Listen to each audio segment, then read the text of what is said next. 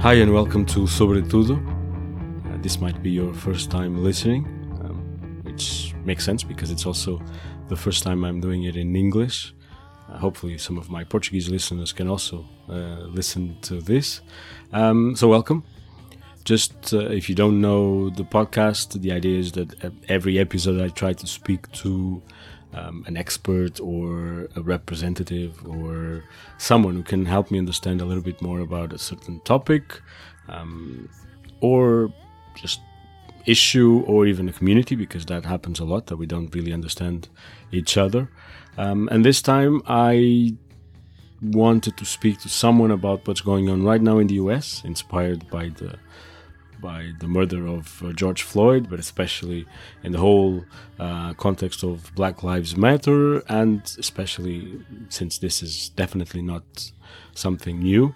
Um, so I went to speak to Dalen, Dalen Pacheco Smith. He's an activist from Oakland, California, um, who works with uh, well with, with the black community. He's also part of the community, and uh, he helped me understood um, a little bit more because it's it's always hard to to, to totally understand what's going on uh, if you're not part of the community, and that's uh, a big part of the problem, I would say.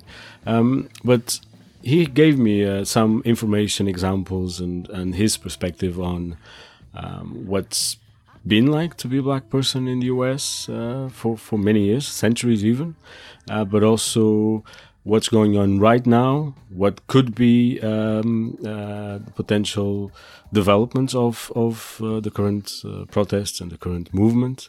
Um, we also touch upon the Black Lives Matter um, as as as, a, as, an idea and uh, and also why it's different um, from uh, from uh, All Lives Matter, and we we we we explain that very clearly.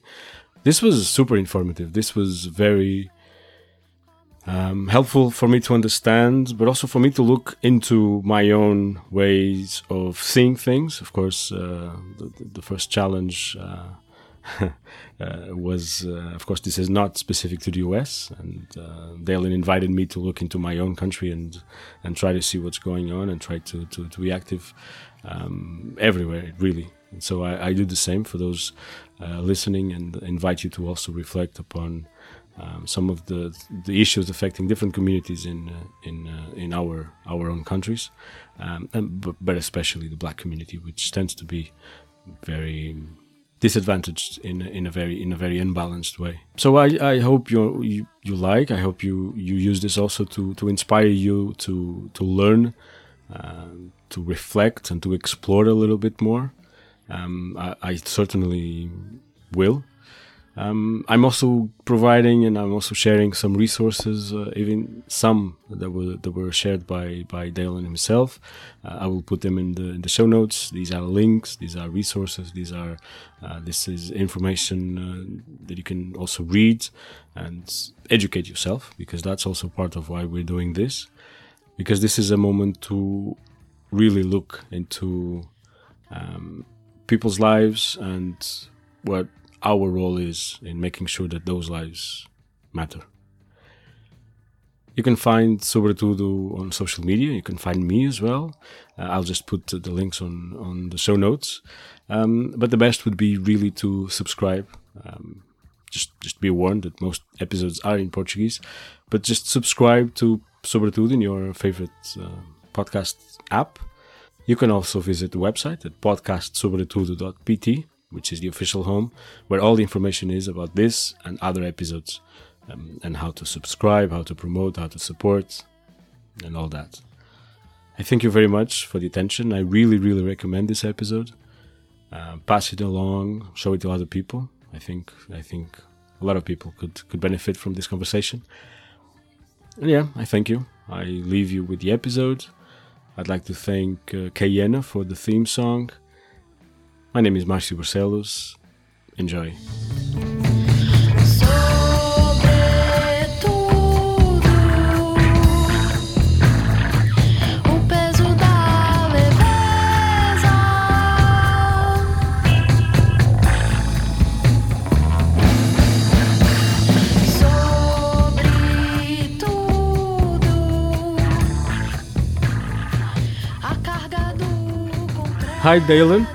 Nice, very nice to meet you. Nice Uh, I'm meet Marcio. Uh, we've we've spoken uh, before.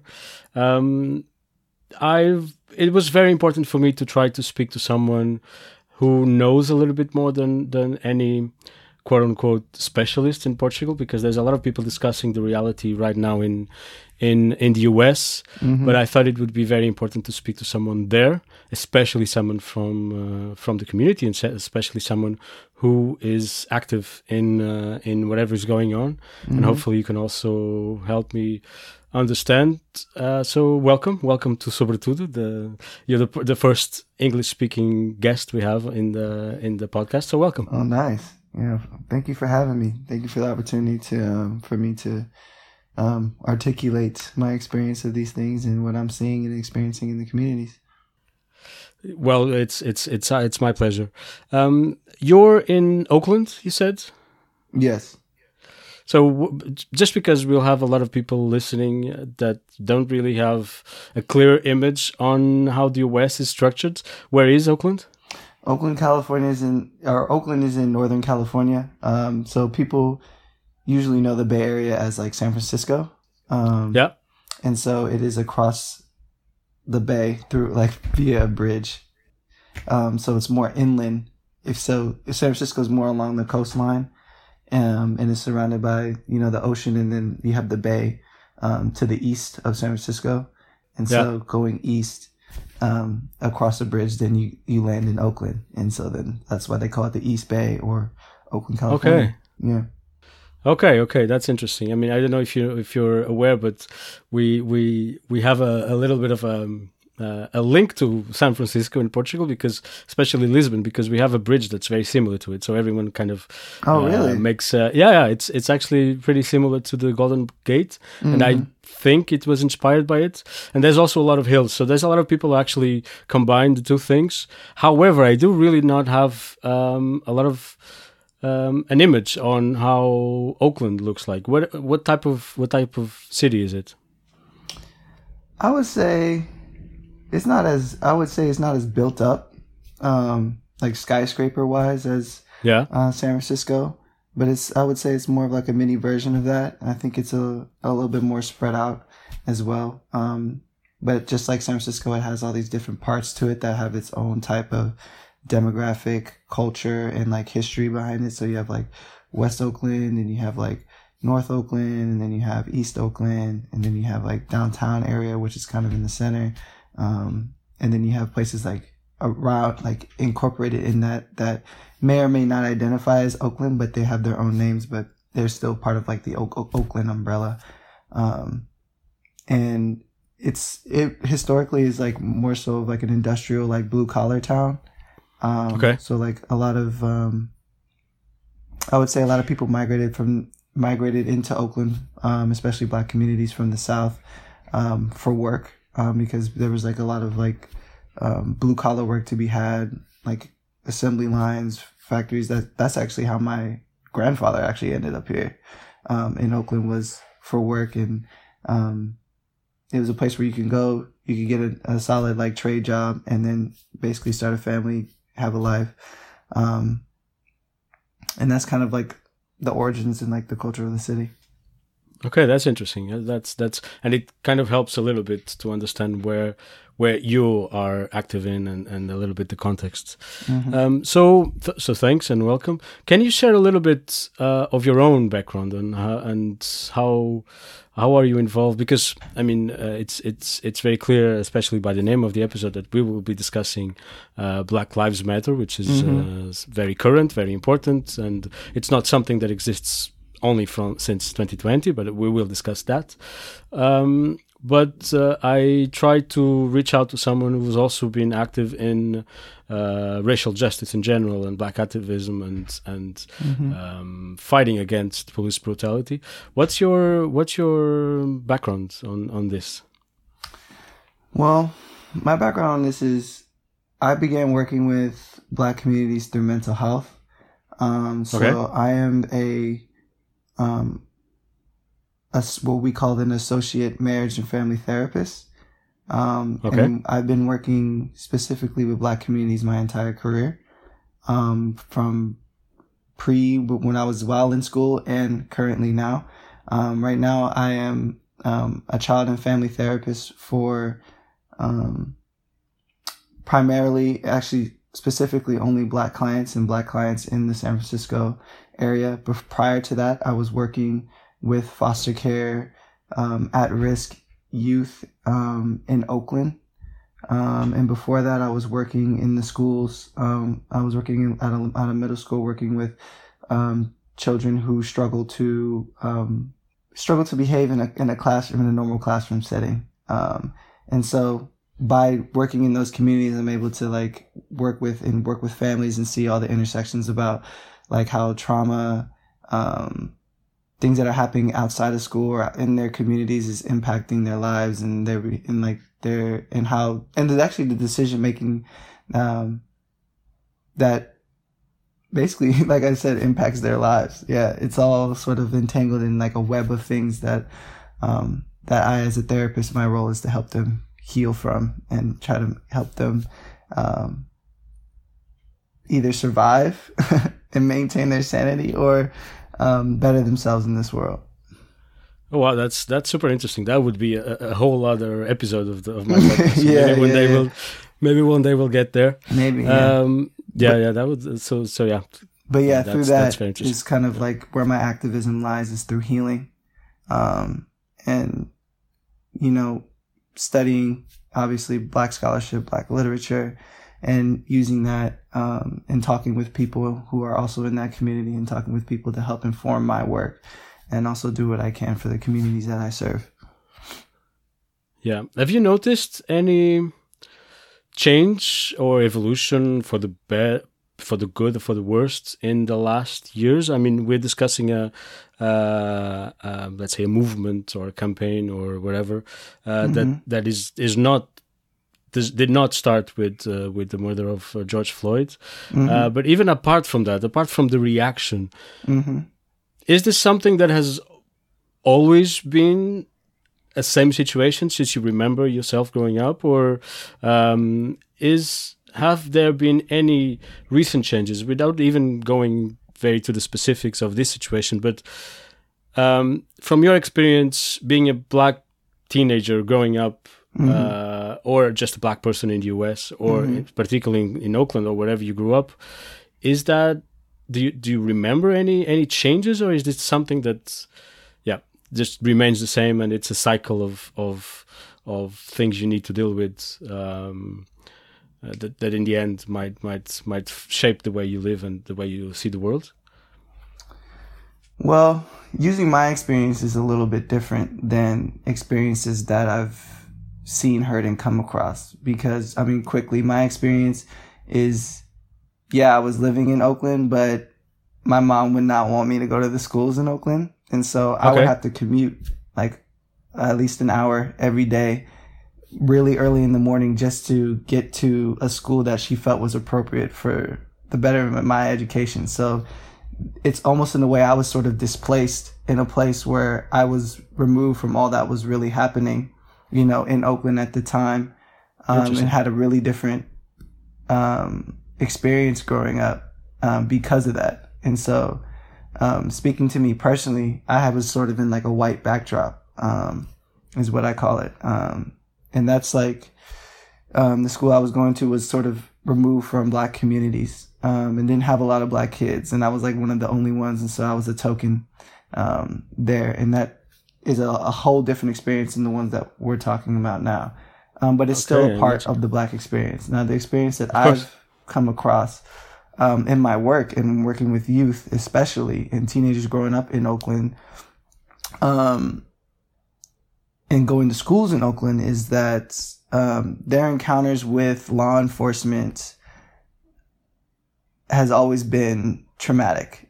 Uh, and incongruent with it's been traumatic and incongruent with the alleged quote unquote crimes or um, that they've that they were either doing or not doing that would that would you know welcome law enforcement to interact with them. Um, I've I've had youth experience a lot of racial profiling I've had uh, youth experience police brutality. Um, I've had youth if it, it lose loved ones um, to police brutality.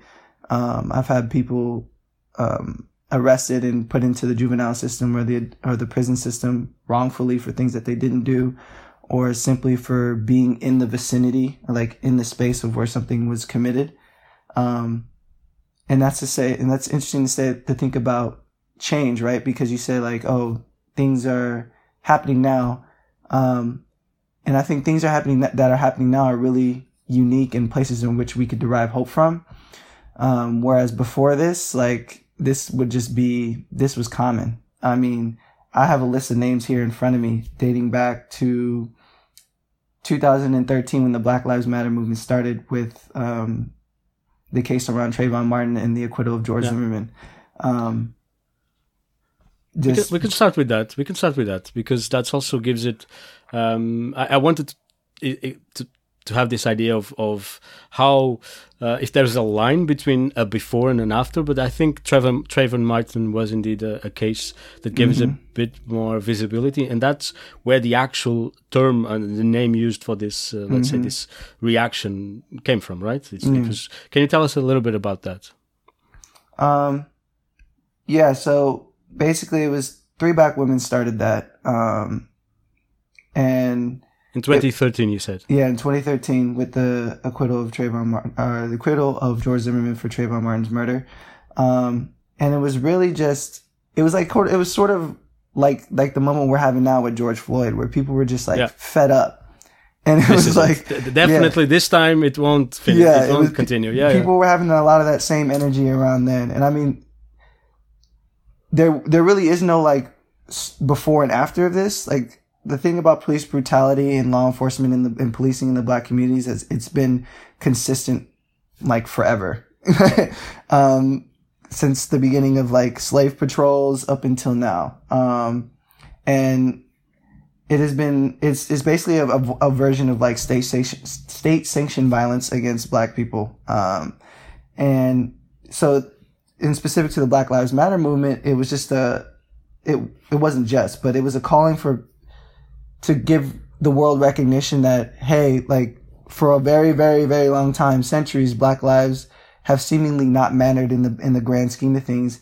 And it is important that we need to recognize that black people are dying.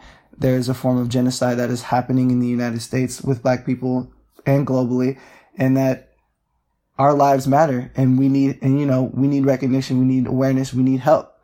Um, because being black in this world is not easy and we are the odds are really stacked up against us. Um, and some would argue that, that's oh, good. Yeah.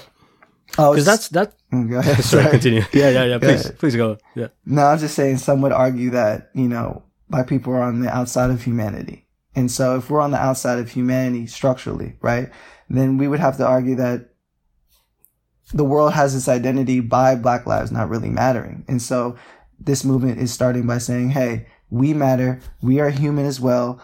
Let us in the humanity. Let us in the civil society. Give us rights. That's what, you know, that's what, what the civil rights movement was about. That was another time. That was another before of this same energy of like, we need, we're fed up of the way yeah. we're being treated and the way we're being killed.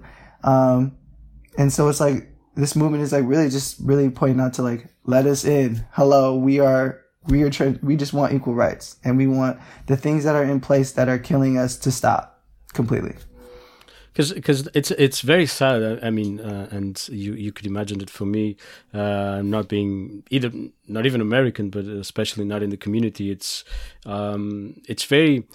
I mean, I, I can't help but be a bystander in this situation because it's it's especially in the case of uh, um, of the reality in the US, and uh, mm-hmm. hopefully by the end we will also discuss a little bit what we can do uh, outside of the country and of the community. Mm-hmm. But it's very sad to realize that it's because right now in 2020 the discussion goes a little bit towards finding solutions but the origin of this movement is just an acknowledgement that black lives are the same as mm-hmm. any other life and it's it's sad to realize that that needed to to happen mm-hmm. um, because and and of course uh, uh, there's always the, the, discussion which I would also like to clarify uh, about the whole all lives matter um, mm. approach because mm-hmm. I mean there's no one who can disagree th- with the words, the, Yeah. the meaning of those words.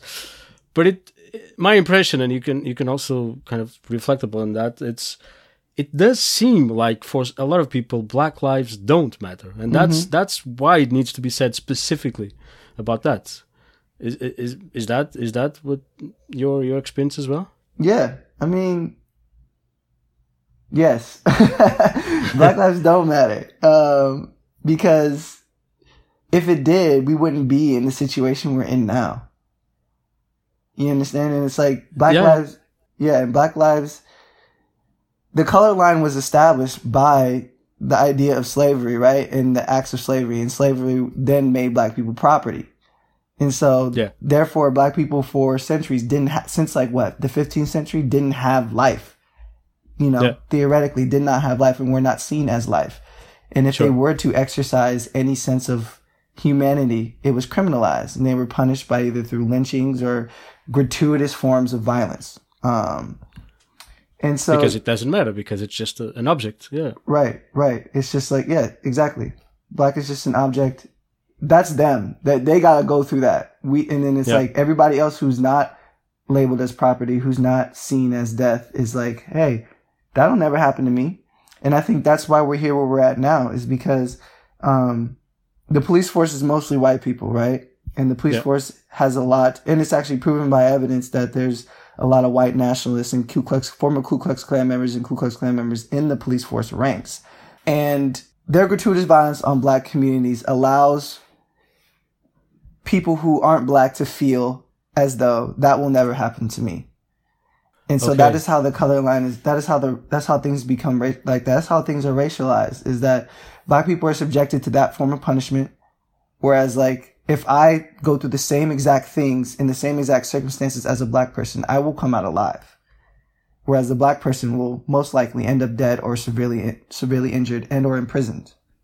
You mean you mean as a white person? You said black, but I, I see what you mean. Um, Yeah, as a white yeah, as a person, white you would- person, yes, Yeah, yeah. looking at Yeah. at these situations, and that's how this these things have been able to persist for so long and happen so often. And because Black lives don't matter, it just becomes mundane in the United States. It just becomes Why specifically in the United States? Because of course we all have, and I come from Portugal, and Mm-hmm. Europe as a whole as a, as a, a kind of a, a, a past with with colonization and uh, Mm-hmm. or slavery that that and especially Portugal as well, or or at least also Portugal. Um, we also have that, and that's something that we are right now discussing and struggling with, and understanding our past and trying to see how how can that be managed. But still, and even though there is very much still uh, in many European countries structural racism where people just don't have the same access. It's not as streamlined or or accepted as my my um, understanding of what's going on in the US. Is there any reflection on why is that? Is this does this go back to the Civil War or or the whole? I don't know. Is there any reflection going on or any discussion, particularly in the community, on why is this so specific to the US right now, or or with time? I mean, the answer might be as I mean, my interpretation of the answer might be as simple as it's televised. Like in the U.S., Okay. there's body cams. People are, are filming these things. Like George Floyd, George Floyd was filmed. Ahmaud Arbery was filmed. Um, whereas, like, and also, I'm speaking to my own personal experience. Like, I don't, I don't know the dynamics and the structures of um, law enforcement in Black communities outside of the U.S. very much, and I don't see it. And because I don't see it, I don't really get to and because I don't see it, I don't really have an expertise on it. And Okay. in researching it, that work is being done, but it's just the work that I'm not focusing on because I'm fo- I got I got to worry about the United Sure, States. sure, sure, of yeah. course, of course. But Yeah, yeah, I understand. but but to to ask to answer your question specifically, yeah, people are reflecting on that. People are doing that work. There are people up in Canada right now who are doing that work and doing that scholarship and trying to create awareness for that. And I'm sure there are Black communities globally that are trying to do that work and and, and do that level of activism about that specific thing for sure. But so just to understand, also coming from being so far from that reality, in your mind, when you when you talk about this, this is not specifically about the U.S. So is this when you're when you when you try to understand what's going on and Mm-hmm. acknowledging, as you said, your own uh, lack of aware of real awareness of what's going on in other countries. When you think about this, you don't think of it as specific to the United States. You as an activist. No, because I'm about Okay. the because I'm about the liberation of Black people globally. No, I Um, understand. Okay. Yeah, and so I'm answering questions that are specific to the United States because that's where a lot of my knowledge, lot more a lot of my knowledge lies in. But I do reflect on like if this is happening to the same degree or at any degree at all globally, and if if so, then the same action needs to be taken. That is happening here also globally. Of course. Yeah. Of course, of course. Yeah, yeah, that might be some of my own exceptionalism thinking about and looking at the situation and because that is that is always the temptation and because for us I can share for us this is a uh, an American American problem. Yeah, yeah, absolutely. I mean, I mean, yeah. I mean, I think it's just a. It's interesting because I've come across work reading Yeah. where it's like varying degrees, and the United States is really Sure. violent. Yeah. Um, and also our police force and and military is abundant, and I think it's funded in it's funded in a way, and um. There's like this hero element to law enforcement and military in the United Sure. States that adds to the intensity and the abundance and the amount of people who employ in military and in law enforcement and the and the history behind it that just adds and adds and adds right where um it seems like based on my limited knowledge that elsewhere policing is not as um policing is not as intense but Uh, yes, yes, But yeah, that's again, true. I mean, uh, I mean, uh, you're right that indeed, and as, as I said before, it's very clear that structurally, and and there are other translations of uh, of of this structural racism, and and in the end, it might be it might be almost. Uh, uh, irrelevant how this is actually um, rep- represented in everyday lives. If what what what what results in is is in in just black people not being able to have the same opportunities as others. But I my my my understanding indeed is that there is an element of maybe um, lack of shame by the American police that we don't see uh, in other places. Could that be a, an issue? Um, it is an issue. I think. My, I mean, my personal belief is that the police are trained to react very violently to to black to black people. Um, in Yeah, I had this. situations Uh, of- yeah, in situations of trying to detain or arrest. I mean, for example, um, Tamir Rice was a 12 year old shot by police um, for playing with a toy airsoft gun in his neighborhood. And the police officer got responded to a call, got out the car, shot the kid immediately without even without warning. And so Yeah. that really just goes to show like the culture around law enforcement and how when it's when it's up when it's up antagonistically against black bodies and black people, the re- the Yeah. reaction is a lot different. And then they just say, "Oh, I was in fear for my life," or "Oh, they place they they blame they blame the victim," which is more often than not the black person. What did they do to basically welcome this amount of gratuitous violence onto their own bodies? Um, and that's really that's that's one of the main cruxes of the issue is like, and a lot of the scholarship is centered around and the activism is set around is like why are other people allowed to do the same thing? Why why is the the police acts incongruent with with the alleged crime?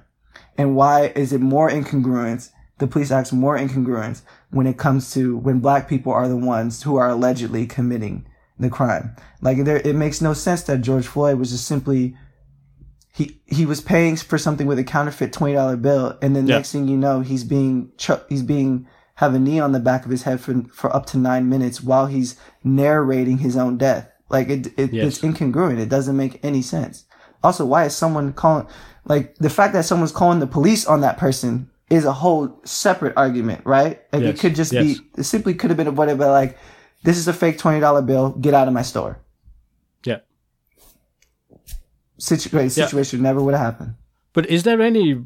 Because I understand it's completely it's baffling of uh, uh, how how as you said incongruent it is in terms of reactions mm-hmm. is there any reflection or is there any uh, scholarship on this is this about is this individual um, uh, bigotry is this are, they, are people taught to to act like this is this brainwashing what's going on and and specifically on on because we understand that overall in in society there is uh, different levels in of of of discrimination and racism against black people particularly but specifically in the police is there any understanding or attempt to understand what's going on? Or are, are we just asking questions at this point?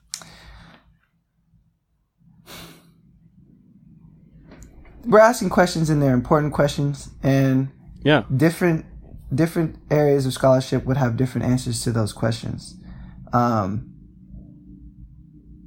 i'm of the belief that it is like their duty to, to treat black people this way um, so they are told that that's their duty no they're not told no but okay. it's it's just sort of I would say it's almost like a collective unconscious thing. It's okay. almost like a, it's a culture around it. It's like they feel like, for example, if I could try to break it down as simple as possible, they would feel like we have no reason to police white neighborhoods. For what? Yeah. Unless somebody calls. However, we gotta ma- we gotta make sure that those black people in their neighborhoods stay there. One, and two, if they are committing crimes, put them in jail. Yeah. Whereas like with white neighborhoods, there seems to be a lot, there is a lot more flexibility, if not very no presence at all. Like I yeah. went to, for example, I went to a school where the next town over was like a, an affluent white town. They didn't even have a police force. I yeah. never saw a cop there. But then you go 20 minutes on the freeway into the city and there are police everywhere in black communities just posted just waiting, just looking, just waiting, looking to racially profile, looking to see what kids are doing. I've had kids get pulled over just for walking on the street and they're like, show me your IDs. Who are you? What are you doing here? Stuff like yeah. that. And it's really. But that's coordinated somehow. That's not the individuals deciding together or what? I mean, there's. Yeah, it is coordinated. It is yeah. coordinated. It's state sanctioned for sure. It's yeah. like it's based. I mean, I, I, I, Is it also what the people expect? Kind of the white people expect? Is that an element there? Yeah. So I so I'm I'm gonna quote somebody. This is work that is sort of through Afro pessimist um, theory, right? Um, and uh, uh, by the end of this, I'll give you, I'll send you a link to like an op-ed where sure. that'll really um, hammer my point down and really show like how anti-blackness is informing all of this. But yes. a a black person receives a, di- a kind of violence that is necessary, um, not to reduce a certain kind of behavior, which is what law enforcement says. Like, oh, if we police these communities, it will correct behavior. It'll have people yeah. be, you know, behave by the law and order, right? But black people receive a certain kind of violence that is not necessary to, that is not necessary to produce a behavior but it's to give other people, in this case, white people, who are not receiving the same sort of gratuitous violence, a sense of stability in their own lives. And so what okay. that means is that black people stand in a different relationship with the police. And what you're seeing is, is that you're seeing that, right? You're seeing how black people are systemically murdered. Yeah. For doing little to nothing. So they're, they're trying to solve problems that don't exist to make sure that people feel safe. Exactly. Is that a little bit like that? Yeah, you can say that. Because, because also, I mean, in terms of coming up, uh, th- there's a, a little bit of, as, and again, you you will correct me, especially because you're a therapist. So, it also almost feels like these are people that are reacting to to some sort of PTSD from a trauma that never existed. So it's it's a little bit like veterans that come from war and just kill people because of what they went through, but then these people never went through that, but at the same time they react in the same way. You see what I mean? Mm-hmm. Yeah, I mean, I mean, there is a lot of literature and evidence to suggest that cops have PTSD up and down the ranks. Um, yeah, and it and that's what makes every that's what makes things really complicated when because that then but then that creates a certain set of empathy for yeah law yeah. enforcement where it's just like forgiveness like oh they're going through a lot of stuff too so that makes sense why they would just pull the trigger but it's like no it doesn't make sense why they would No, just pull yeah, this yeah. trigger. Um but that's because- why i said a ptsd from a trauma that never existed. Yeah. Um like the trauma that never existed is like they see a black person and they're afraid. Exactly. Exactly. That's that's, what not i mean. really a they trauma, react as if they're they're traumatized with that person without never having gone through anything that, that would give them that reason. I think trauma is even excessive. I don't think it's Yeah, even maybe, trauma. yeah. I think it's, I think it's more like, one, it's racism, right? But I think Yeah. it's deeper than that. I think it's ant- it's anti-blackness, and that's something that is groomed and and reinforced into people, um, literally from a very young age, and everything that you see. Anti-blackness is in media, it's in film, Yeah. it's in it's in it's on TV, it's in the news, you know. Um, it's you see it if you study anything about American history, anti-blackness is plagued in in, in American history. It is um it really is a world that was built on white supremacy.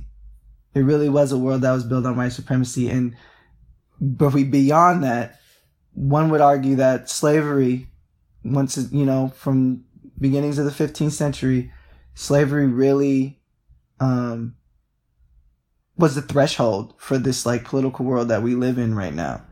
Yes. um and it really created the world that and it created and informed the world that we live in now.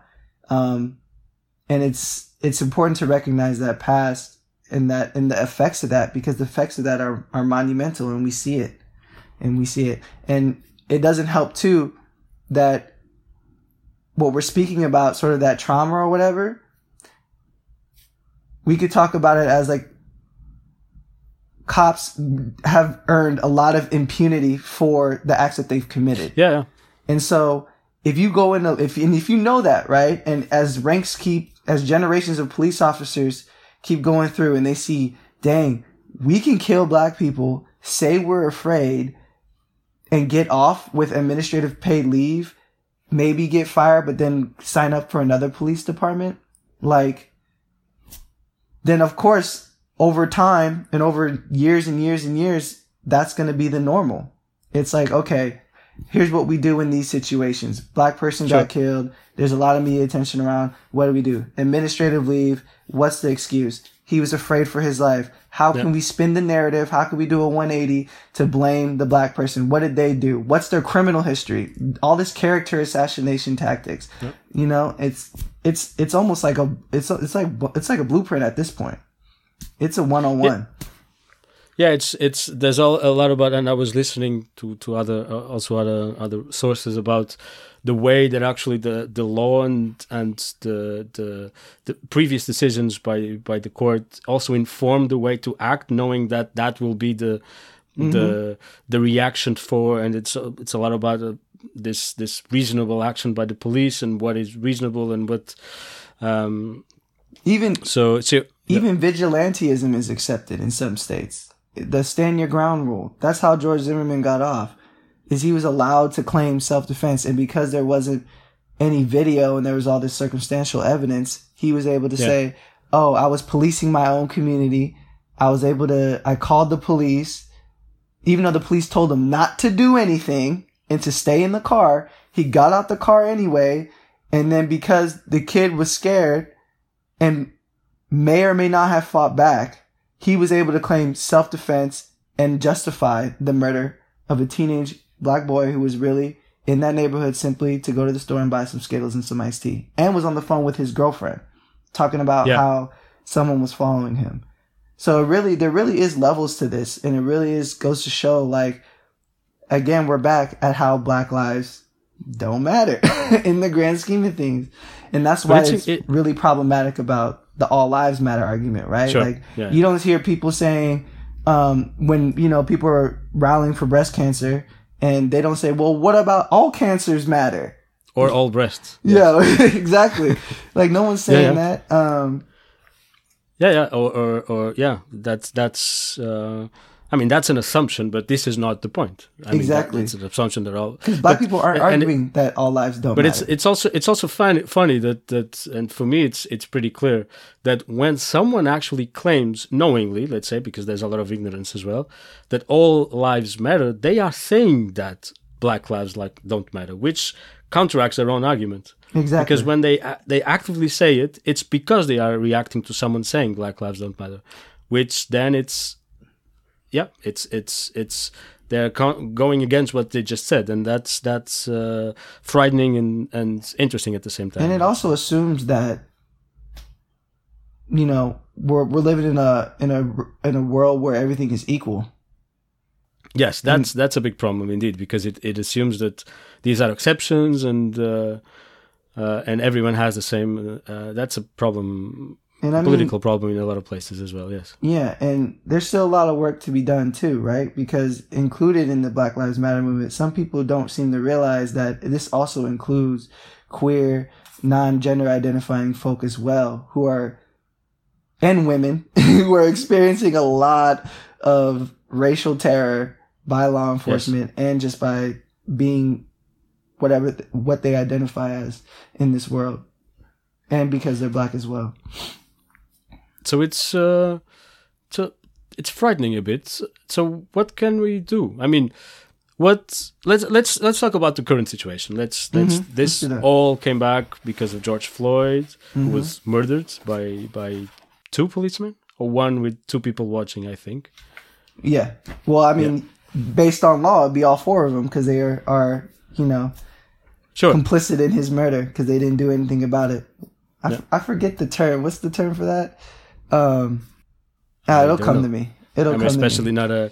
Yeah. uh, not, not an expert so uh would you say that this was just because someone filmed no, no I wouldn't say it's just because, um, because black people have been doing this work and been on the ground for this level of activism, especially in, um, the city of Minneapolis. I've had, I have, uh, a friend who, who is from there and like lives there and is currently there and is, has been, we've been talking about the level of activism that is happening there and it's been, it's been happening. Um, it's just that it just seemed the timing of things I hate to say it matched up well enough to where it could it could combust. it's like a perfect storm Yeah, essentially a perfect storm. But I don't want that perfect storm to erase the fact that sure people have been doing this work forever. Forever. Sure, but when you talk about other elements, do you mean what the pandemic and um, Yeah, I think the and- pandemic, I think the the reach of media that that media and social media has now that you Yeah. know the pandemic has people sheltered in. Um, the George Floyd was also accompanied by the murders of Yes, Ahmaud Arbery, Breonna Taylor, and all a bunch of others unnamed that I can't really pull their names from memory right now. But there was a, a I mean, these things are continuing to happen every day. Black people are dying every day from police violence, and so I think that's why I, think- asked if Yeah, I if think this the- could be because it was visible. It was Because visible. I think it was visible. I think it was because it was long. Like it was Yes. elongated. It was like almost torturous. There was a lot of people there and um he was narrating his own death. And I think when Yeah. when someone is like really narrating their own death, I think it hits people in a certain way regardless course. of you know where they stand. I mean, I I've heard conservatives pop like conservatives talk about I really don't have an excuse for that one. And when Yeah. if when that happens, that's how you, I mean that speaks for itself. Um But at the same time, it can give them an excuse to just b- b- look at this as an exception because everything else is okay. yeah, and some people will take that excuse and run with it, but it doesn't seem like um that's going to happen because there's some Okay. things that are happening that are that are really hopeful. For example, For example, yeah, police are being defunded or the, Okay. the movement to defund police is happening which has never been talked about or Okay. at least never been talked about at this scale before to where it's like there's a possibility of it happening so that's one of the proposals, one of the solutions that are on the table. Is it the main proposal? I mean, for me and for what I believe, the main proposal is abolishment. Period. Get rid of all, All of law police. enforcement and get rid of all prisons. We don't really. Okay. We don't need it. That is that's the that's that is the ultimate goal. However, But isn't that a conceptual proposal rather than a practical one? Meaning, would the US go on the way it's structured right now without that? You see what I mean? Is it, it's a, it's a little bit like some some political proposals that are Mhm. a little bit utopian because that's what makes sense in your. I mean, one example for me would be, for example, the the the way in the US you have the the all all the the health system is is insurance based, and although for a lot of European countries that doesn't make sense, it's not something you can just change because it would be chaos. That's when I, you know what I mean. How Yeah. how in that comparison would you put the, this proposal to to abolish police and even defund police? Uh, my response to that would be, well, if you don't do those things, what's left? Okay. The same thing, which is What exactly does defunding police ask for or or, or mean? Well, for example, in I just saw something. I just looked up something today where the the, the NYPD, which is the U- New York Police Department, is funded five times more um, than health and hospital funding. Okay. That makes no sense, right? So you have all these Okay. other things that need funding, which is one education, because education in the United States is severely underfunded. It doesn't make Yeah. any sense that uh, a cop is paid possibly two to three times more in uh, salary wise than a than a teacher, an educator of the youth, the the future, the generations. Um, even just like stuff like their riot gear is more expensive, significantly more expensive than what would Yes. be required to test for or for um, uh, a person in health to protect themselves from um, treating COVID patients. Like Yes. it's just stuff like that where it's like, why do they need so much money? And if if it, they do need that much money, what is that money being used for? It's used for arming them, militarizing them, um, to protect them, and basically pay for their their lawyer fees and civil civil lawsuits from killing people and enacting Yeah. police brutality uh, cases. Um, so to answer your question, it's not. I wouldn't even say it's a really a utopia. It's just a, a different way of imagining the world. Yes, I understand. Especially Yeah.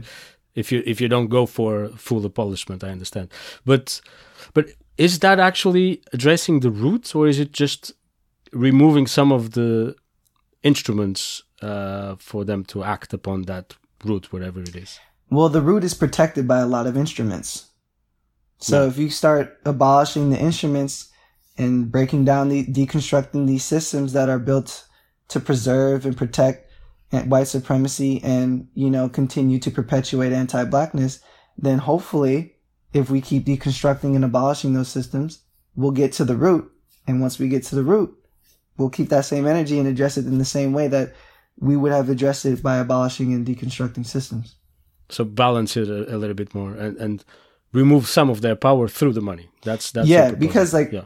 be, the question you asked is perfect because it's like that's exactly what a lot of people are thinking in the United States. What is a world without police? That does seem Yeah.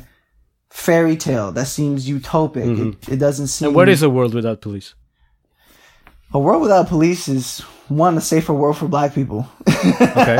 Okay. the world without police also forces us to hold ourselves accountable to it, it forces communities to become involved in their communities and not rely on police to um, be the arbiters of justice um, through one through violence. Um, it, it allows people to it also would create a significant amount of jobs. Because if you get rid of law enforcement, then you need people who are going to do who are going to engage in study in restorative, in restorative justice. It creates an occupation for activism and advocacy. It creates more more of a an extension of a role for those who are in the mental health field, right? To in, to heal communities, um, to mend relationships, um, and also brings people together to think about what is best for the people and what is best for their communities as a whole. Um, and it also doesn't, without law enforcement, it would force, it would force white people to reflect on their privileges and their entitlements, um, and how they've been able to fashion their identity through the death of black people and work with and integrate with black people, um, at an equitable level to, to better their spaces or combine their spaces. Is isn't that a, even more utopian than not having a police? It is more utopian, but it's. I mean, I'm just going.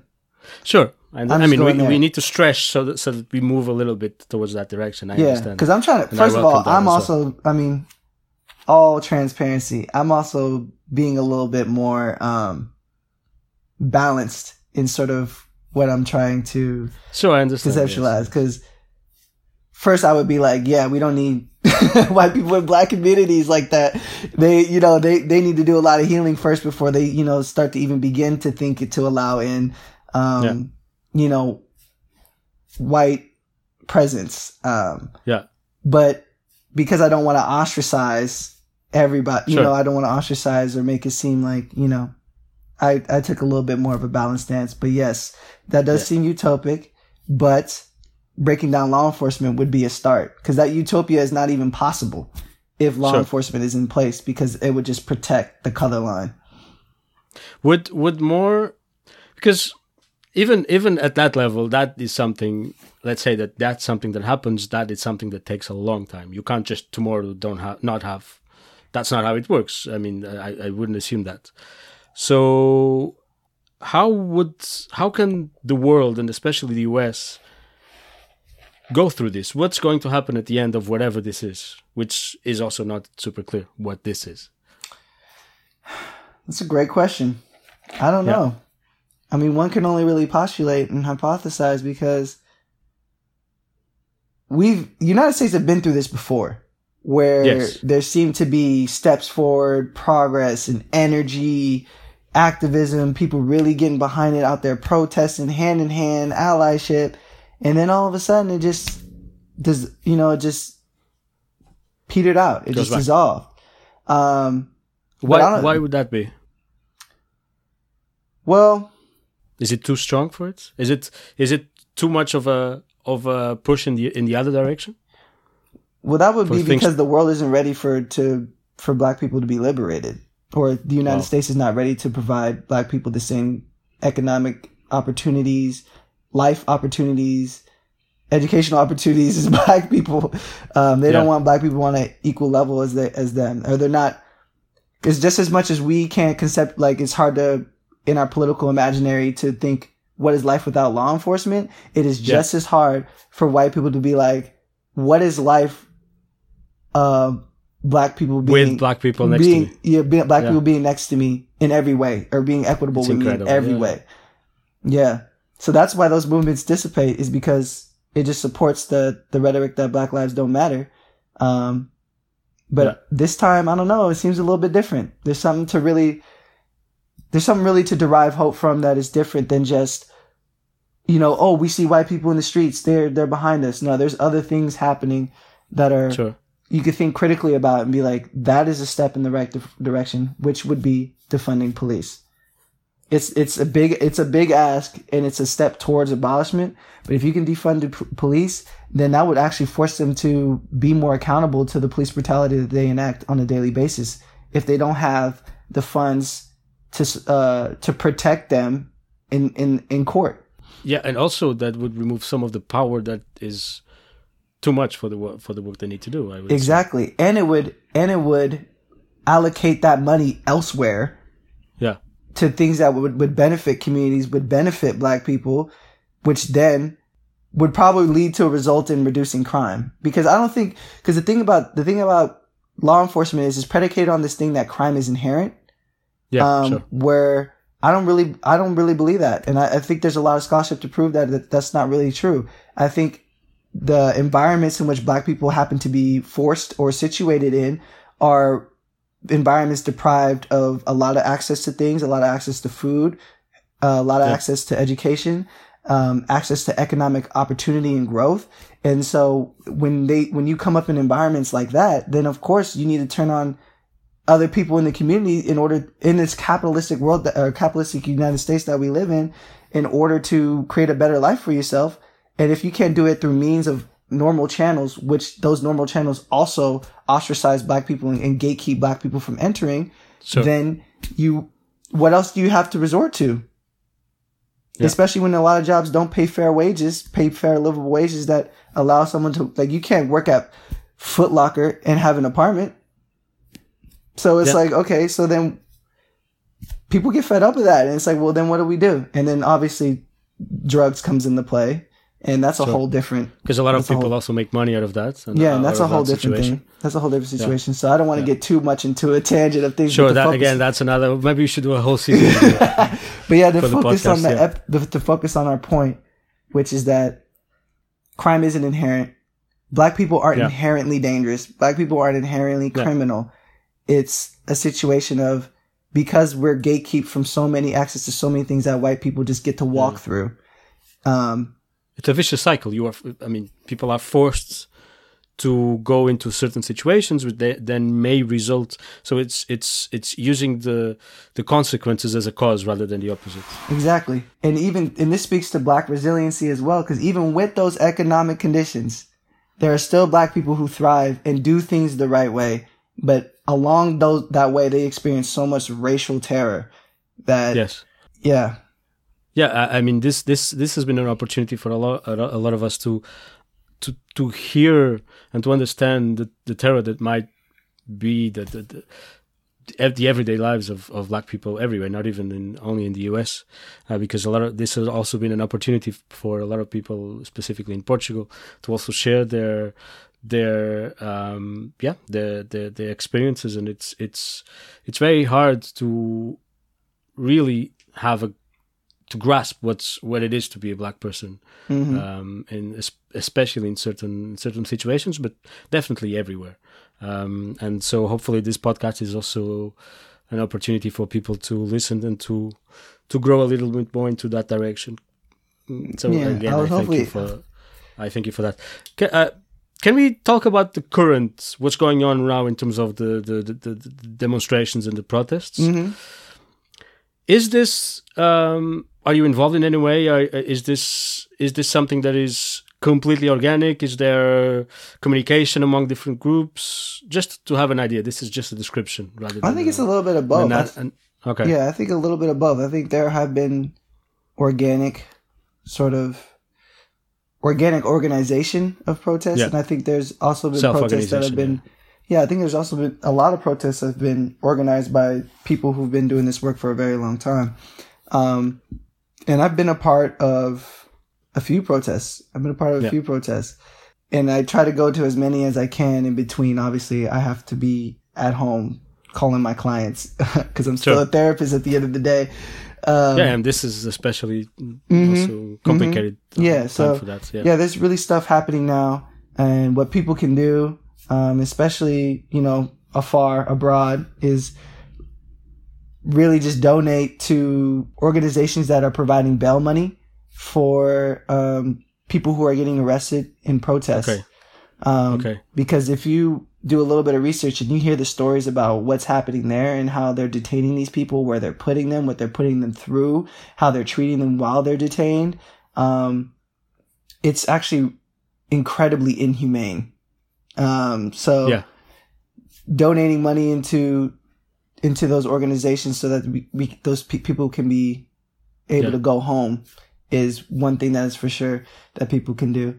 Um, and is that automatic i mean is it a, fa- a matter of having money that's enough to, for people to go home or, Or- at least to make any- bail, so then Yeah, they yeah, can but- go home. but most of the cases most of the cases can go home if they pay bail yes, okay that's good hopefully, we never know with law enforcement these days. You know, sure they may yeah. they may get the money but still hold people, and then uh, and then later on because they're while doing all this stuff, they're trying to set up make do that whole. We're trying to make a statement like people have to learn that law enforcement is, you know, the authority. And I think Sure. we're in a time now where people are really starting to begin to question that. Um, what else did you want to touch on about the current? just just just because we're uh, towards the end um the just again, other the other things that we can do. Is there any anything in terms of communication and, and raising awareness? Is it relevant to do it outside of the U.S.? Should we? Because Uh, we cannot contact our representative because we don't have one. Oh. So yeah, I don't know this. I don't know the setup about. Um, I mean, within Portugal. the US, so for, because um, what what what's been happening, I can also share some of those resources with you. There's been a lot of demonstrations outside, a lot of even. I mean, uh, we we all use, use hashtags and black squares on social media. Mhm. I'm not sure how, how far that can go, but um, is there anything? Is there does it make sense to contact embassies, to contact governments? Is it anything that we can do from that side, or would you focus really on on donating to to to to bail the organizations that, that work with bail money? I would focus more on that Yeah. organizations, organizations, unless like I don't I don't know what um, black communities look like in Portugal, but if there's Yeah. if there's something going like if there's some injustices happening there, then it, it oh, might definitely there is. be yes. okay. Yeah, so then there there would be, um, I would I would also begin to look into that level of activism and seeing how you can impact in your own country um, the treatment of black people so that it's not just you know liberating black folks or helping black folks in the united states it's helping black Yeah, folks sure. globally for sure Yeah, yeah, that's that's something that I've been planning as well because uh, uh, I mean the, the the idea is to also focus on uh, for each episode on one topic, and and indeed uh, I already have a, a- a guest lined up for, but uh, but this one. Because of what happened, this this this was. I felt that uh, it would be important for also for people to understand a little bit more what's going on and to understand what the implications are what, and what things mean. Mm-hmm. Um, and that's why I, I'm addressing this uh, before. But indeed, there's, uh, there's it's a whole different discussion because that that's. I mean, I didn't want to talk to you about racism because that's that's a Mm-hmm. huge monster that we, we can we can uh, that, that we can spend hours on, and Mm-hmm. that that I will address with other other guests. Um, but uh, this has been super super uh, helpful. Um, because it really helped me understand and also kind of check a little bit my own uh, mis uh, misinterpretations and even prejudice sometimes. Um, that's also something So- people can do too yeah, yeah, that's something that I also would like to to share resources and and invite people to reflect. There's a lot of Mhm. people doing that as well, because it's uh, well, it's it's a, it's challenging to first of all understand what you don't understand. Mhm. And that's something that's uh, that's challenging as well. Um, would you like to share some resources or some uh, uh, people you're working with? Because I'm also going to to list a kind of um, different organizations, different links for people to to address. Do you have any plug specific for for for anything you've been uh, mentioning? yeah yeah um, Yeah. that i say over the air over the airwaves yeah um, yeah, there's an organization there's an organization called uh, Raheem AI. Um, it's an organization that primarily focuses on bringing awareness to and trying to um, achieve true justice to people who have experienced police brutality um, in the individual and familial. Um, and there, there's a lot. There's articles and there's things that are and resources and links that'll direct you to other organizations that you either donate to or look into or volunteer for or just read what they have on the page to understand you know what's going on why police brutality and law uh, why police brutality is happening what is his purpose and also like why it needs to go and why it needs that why it needs to be abolished. And that is an organization Wow. that is um that I got hit to from a friend um who knows the person who um is the founder of it. Um, and then in terms of other resources, what I could do is once we get off this call, I could just send Yeah. you all the links and stuff um, Please, that I you could post onto the podcast, and Yeah, and uh, I'll send you the the op-ed piece too about anti-blackness and Afro-pessimism that sort of alluded to what I was talking about, and Yeah. that'll give a that'll give people a lot of information um, and about where to go, what to do, and how to reflect on sort Yeah. of the world and its state of current affairs. Yeah.